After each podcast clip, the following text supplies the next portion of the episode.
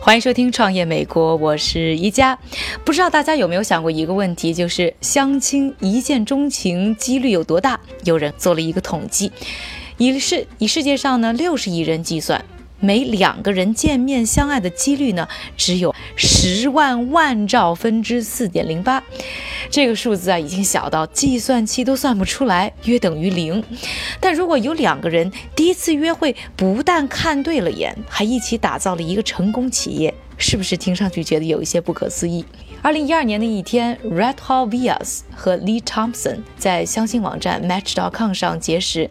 第一次见面，他们最大的期待可能是一见钟情，但两个人没想到的是，除了找到了爱情，他们还找到了自己事业上的伙伴。两人一拍即合，成立了公司 Flashpack。一不留神就成了英国增长最快的创业公司之一。如今啊，这个两万刀起家的生意已经估值一千三百万美元。咱们再把时间呢倒回到两人二零一二年第一次约会的夜晚。Racky 曾经做非盈利筹款咨询，会说四国语言的他，在来到英国之前辗转于法国、西班牙、智利工作，而莉是英国国家报纸的摄影记者，从叙利亚内战到日本海啸，他都报道过，所以全球到处跑。相似的经历让两个人有说不完的话。而更奇妙的事情就发生在酒过三巡、菜过五味之后。Red Hat 提到他一直有一个关于旅行的商业想法，但是出于私心，不太想和眼前这个第一次见面的陌生人透露太多。不过又一杯酒下肚，Red Hat 还是吐露出了自己的商业机密。他想要做一个给三四十岁单身人士提供旅行团服务的公司。Lee 一下子就觉得眼前这个姑娘真是敢想。而这个点子呢，有点稀奇，更是值得一试。当天晚上就开始了创业的头脑风暴。之后，两人不仅开始了约会，也开始了共同的创业。对于很多年轻人来说呢，旅行团、旅行社听上去像上个世纪的概念，是老年人专用。年轻人旅游不住高大上的酒店。专门要找民宿 Airbnb，甚至做沙发客，不去那游客人山人海的热门景点排长队，就爱挑当地人才知道的小众景区。就连出游前做功课，都开始觉得 Lonely Planet 有点过时了。这样的现状呢，绝对不是只出现在你我的朋友圈里。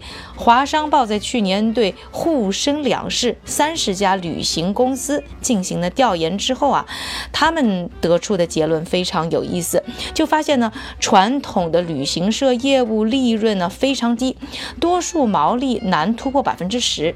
那传统旅行社上车睡觉，下车尿尿，到景点拍照，回家什么都不知道的线路设计和现在年轻人想要的自由个性简直是太格格不入了。而这些在英国也一样。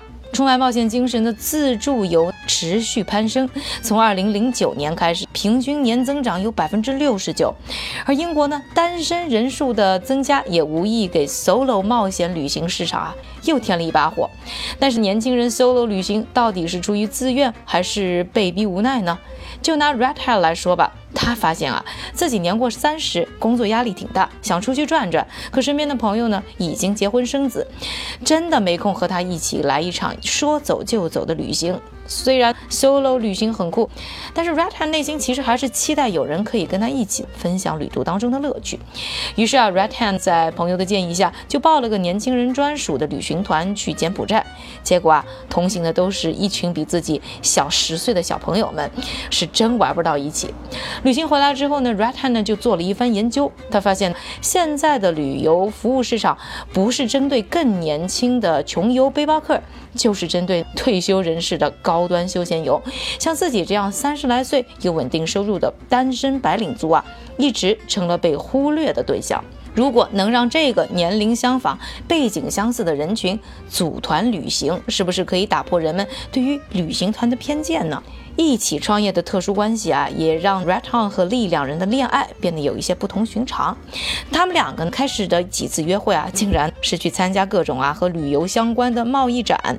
虽然不如烛光晚餐、逛公园、看电影来的浪漫，但是却让两个人变得密不可分。不过呢，爱情是挺顺利，但创业的过程其实没有想的那么的顺畅。二零一四年一月，也就是 Red Town 和 Lee 约会十三个月之后啊，两个人的公司 Flashpack 正式上线，他们的目标人群定位在三十到四十九岁。平时啊，工作繁忙的白领人群，把这些平时要 solo 的单身狗们聚成小团体一起出游。所有的路线呢，也是针对他们特殊设计的。要说呢，年龄限制也是有点严格，不过这也是为了能让大家在旅途当中更有共同话题，更能享受彼此的陪伴。Red Hound 介绍说，刚开始的时候，两个人一起拿出了不到两万美元，只够建个网站，再买点谷歌的关键词搜索。刚成立的前六个月可以说是最困难的时候，想要说服啊消费者去使用一个没有任何评分，甚至都没有上谷歌搜索首页的公司，困难程度呢可想而知。很快，Flashpack 就因为没有用户要做不下去了。没用户就没有现金流，没有现金流就没钱做曝光，这样的恶性循环，难道这个把两人从第一次见面就紧紧联系在一起的公司就要夭折了吗？走投无路的两人似乎一时也找不到合适的解决方式。当时呢，利正在里约出差，无意间看到新闻上说，工人们正在修复被雷劈的里约热内卢的耶稣像。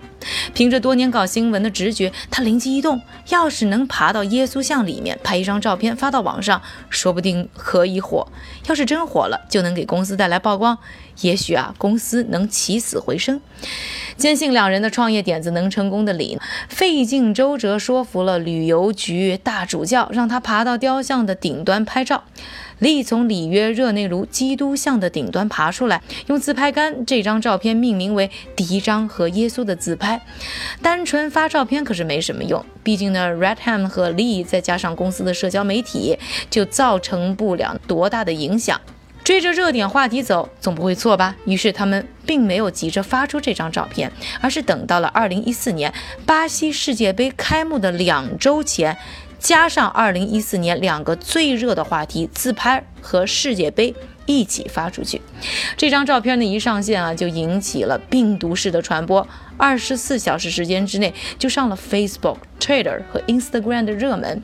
Flashpack 呢顺势发出了一篇博文，想要看完整的独家自拍故事和视频，就得上他们的网站才行。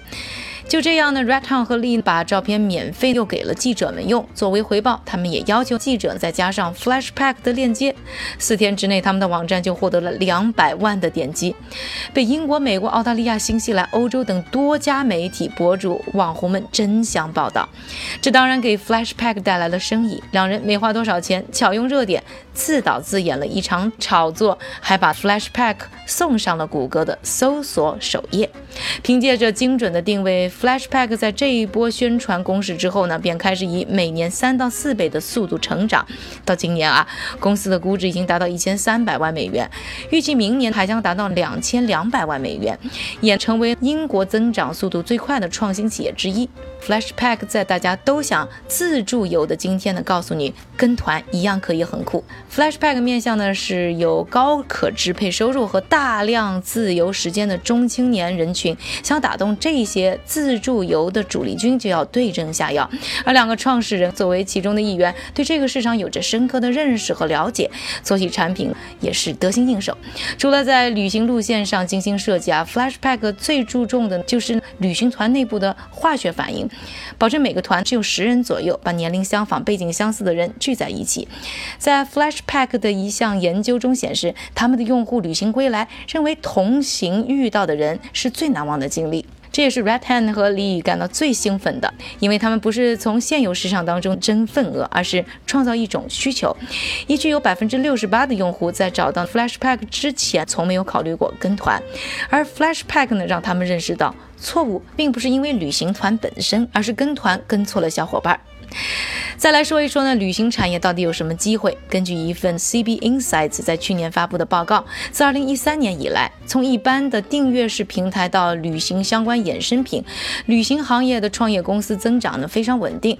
在一千多笔交易中啊，总共筹集一百亿美元，其中呢融资最高的分别是来自美国的 Airbnb、来自印度的 Oya Rooms 以及呢来自中国的途家网。从中呢，我们不难发现，发展最好。占据主要市场份额的依然是为自助旅游服务的酒店、民宿订阅服务等公司。不过呢，笼络了特定小众市场的 Flashpack 与提供大众服务的旅行公司相比，市场份额的巨大差异，是不是会让 Flashpack 未来发展遭遇瓶颈呢？这个问题我们未来呢也会继续的关注。不过至少现在 Flashpack 还并不担心这一点。从2016年完成种子轮融资之后呢，良好的现金流情况让 Flashpack 呢再也没有急着要找钱。利认为，在旅游行业严重饱和的情况下，只有另辟蹊径才能突出重围。在 Skift 做的一份的关于旅游市场的研究中提到，虽然说在全球范围内，航空酒店预订类的服务长期占据了大部分的市场份额，但是景点的游览活动才是第一大的市场。而且与大部分人理解的不同，其实这一份市场呢还是非常巨大、未经开发的，而且呢长期被 Flashpack 这样的小公司主导着。所以说，旅游行业虽然已经竞争激烈，但机会其实还存在。不知道你心目当中会有什么样的想法？也希望呢，你把你理想中的旅行是什么样子留言告诉我。感谢各位的收听，我是一家创业美国，我们下周再见。